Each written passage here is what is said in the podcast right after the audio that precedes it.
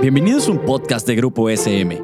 Aquí encontrarás charlas informales sobre educación, un espacio que entiende tu labor docente y los mejores tips para el nuevo contexto educativo.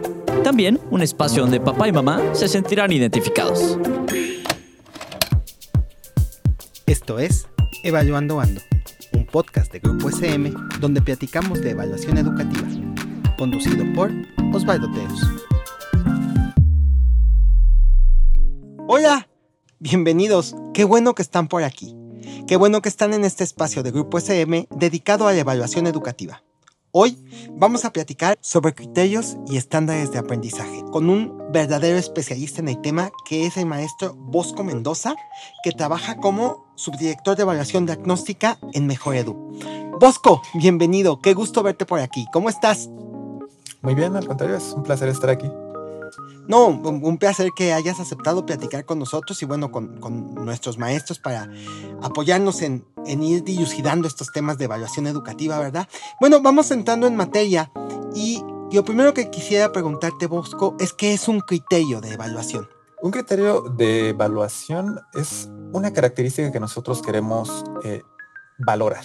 Es decir, nosotros queremos encontrar algún atributo, algún rasgo, alguna característica de la cual nosotros queremos hacer un juicio sobre eso. Generalmente pensamos en hacer los juicios de una manera muy cuantitativa, probablemente pensando en está bien o está mal. Pero se pueden hacer juicios mucho más cualitativos acerca de qué tan avanzado está un estudiante en su aprendizaje, porque al final es lo que queremos con estos criterios, ir hacia el aprendizaje. Pero eh, la idea principal de todo esto es que es algo que podamos observar ya sea directa o indirectamente, y estos criterios también necesitan ser características claramente definidas. De hecho, creo que gran parte del reto de hacer un criterio o determinar un criterio es poder cerrarlo a una idea concreta, observable, asible, pero que también esté delimitado, que una persona vea el criterio y pueda decir, ah, claro, lo que tú quieres ver aquí es esta característica, lo que tú quieres ver aquí es este atributo, lo que tú quieres ver aquí es esta capacidad o aprendizaje que tiene un estudiante, pero que la vamos a ver a través de que pueda realizar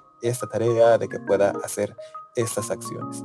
Y esa es la segunda idea principal de los criterios, que los criterios van asociados con acciones, eh, con tareas realizables y con recoger evidencia, que es otra de las cosas muy importantes al momento de realizar una evaluación.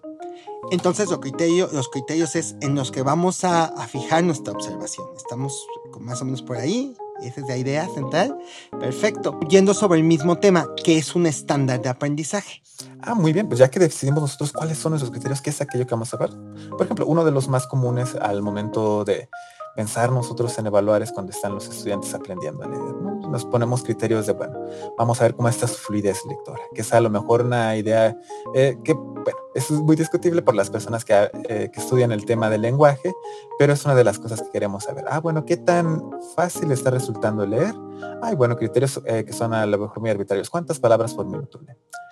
Bueno, este tipo de ideas, de criterios son como las más generales y cuando nosotros las planteamos así, pues no nos dicen mucho un vacío, ¿no? Decimos, ah, bueno, esta persona puede leer tres palabras eh, por minuto, ¿no? Y si nosotros no sabemos a qué se refiere esta medida, pues no nos dice mucho si la persona está teniendo un buen desempeño o un mal desempeño, si está aprendiendo o no está aprendiendo. Para poder determinar nosotros eso es que se establecen los estándares. Esos estándares nos dicen cuál es un punto de referencia de aquello que es aceptable de evaluar, ¿no? O aquello que es sobresaliente, o aquello que requiere de algún refuerzo. Los estándares son entonces este punto del criterio que a nosotros nos sirve para determinar cuando un aprendizaje se está logrando, que es en el sentido más amplio, o cuando no. Por ejemplo, en un examen, nosotros eh, tenemos como los estándares en su punto más, este, o su expresión más sencilla, que es, bueno, ¿cuál es el estándar para aprobar? Que tener una calificación de 6 o más. Pero los estándares pueden ser mucho más complejos que esto, ¿no? Pueden ser estándares que tienen que ver con el desempeño en proyectos, tienen que ver, por ejemplo, cuando nosotros como profesionistas hemos entregado una tesis, un proyecto de investigación, hay muchos estándares que hay que cumplir en cuanto a extensión, en cuanto al formato de cómo se entrega un trabajo, pero eso también es algo muy común en los proyectos que tienen nuestros estudiantes. Eh, hay estándares acerca de qué tan extenso es un trabajo, de la manera en la que es presentado, e incluso hay estándares de puntualidad cuando es algo relevante para el proceso de evaluación. Pero la idea de criterio y estándar, la relación es esta. El criterio es aquello que queremos observar, nuestro referente, y el estándar es el punto de referencia para determinar si aquello que queremos observar se está cumpliendo, no se está cumpliendo, se está alcanzando, no se está alcanzando, o cualquier otra dicotomía que establezcamos. Perfecto. Ahora, a nivel nacional, tenemos establecidos algunos criterios y estándares ¿no? Eh, que nos marcan a lo mejor nuestros planes de estudio o algunos otros documentos, donde podemos consultar esos estándares y criterios como para ir teniendo una idea como docentes de cómo guiar nuestra evaluación. Claro, los criterios estándares en México tenemos una gran ventaja con respecto a otros países, que a veces también es una desventaja, pero para estos fines es una ventaja, es que tenemos un currículo nacional. Y este currículo tiene un perfil de egreso en el cual nos establece cuáles son las características que debe tener un estudiante o una estudiante al terminar su educación básica. Esto, por supuesto, forma parte de nuestro modelo educativo. Entonces, los estándares están presentes en los planes y programas de estudio, particularmente en la programación, donde nos indica qué es aquello que se debe alcanzar al concluir cada ciclo de aprendizaje, que puede ser un año escolar o pueden ser periodos más cortos, y nos dice en qué nivel tiene que estar presente. Y generalmente va expresado como un enunciado eh, indicativo o eh, en infinitivo, es decir, el estudiante es capaz de resolver una ecuación de segundo grado. O puede ser formulado como resuelve una ecuación de segundo grado. Y ese es como un estándar. Es lo que nosotros necesitamos observar para poder determinar si el estudiante ha alcanzado o no lo que se esperaba en esa unidad de aprendizaje, en ese ciclo escolar o en todo su paso por la educación básica. Es decir, los aprendizajes esperados, ¿no? Por ejemplo, tenemos los aprendizajes esperados, tenemos eh, los los perfiles parciales, bueno, por, por nivel y tenemos el, perfil de egreso general, ¿no? Las competencias para la vida. Vendrían siendo nuestros referentes en este sentido. Así es, y es algo eh, bastante interesante como es algo del uso cotidiano para las personas que estamos en la educación básica, el estar en contacto con los aprendizajes esperados y no referirnos a ellos como estándares, pero son los estándares de la educación básica en México. Y una evidencia de que algunos estándares han sido muy importantes es que al paso del tiempo en distintos modelos educativos, con distintas reformas educativas, se mantienen, porque son aspectos sumamente relevantes para que las niñas, los niños, los jóvenes de este país tengan el conocimiento necesario para poder desenvolverse en el mundo como adultos y idealmente eh, desarrollando una profesión o dedicándose a alguna tarea productiva. Entonces, em, es en los aprendizajes esperados y es en los perfiles donde nos vamos a encontrar estos estándares que después hay que hacer una pequeña traducción porque generalmente están pensados en un nivel macro. Hay que llevarlos un poco hacia el aula pero es la idea central lo que encontramos ahí. Perfecto. Y entonces, justo hablando del aula, ¿cómo, cómo podríamos bajar estos estándares, estos criterios a nivel del aula? Es justo aquí donde la planeación de la evaluación se vuelve muy, muy importante, porque esos estándares eh, expresados como aprendizajes esperados eh, cubren todo un ciclo escolar. Entonces, lo primero que hay que hacer es determinar eh, la dosificación de estos a lo largo del año. Generalmente, estos planes suelen llevar una recomendación de dosificación, pero también hay que estos estándares llevarlos a la evaluación del aula, a lo cual nos ayuda las sugerencias de evaluación que tienen los mismos planes y programas.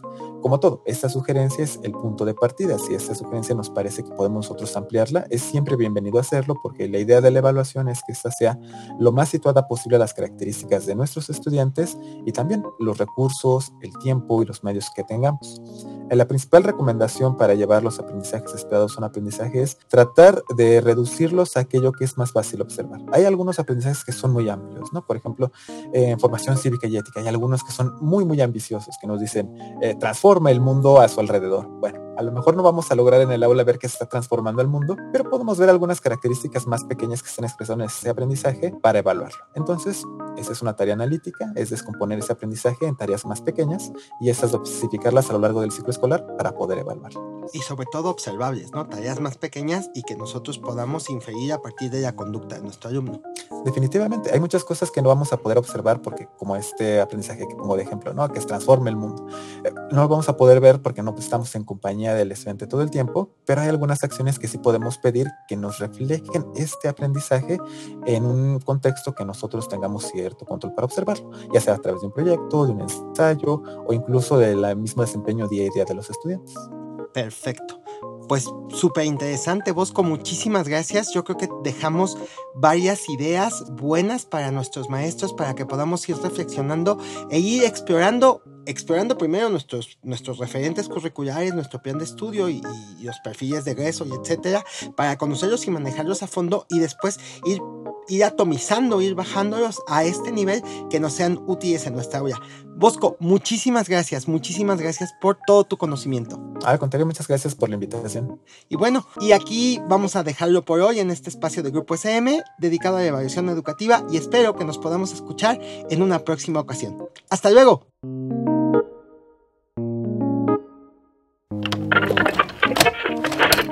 Esto fue un podcast producido por Grupo SM.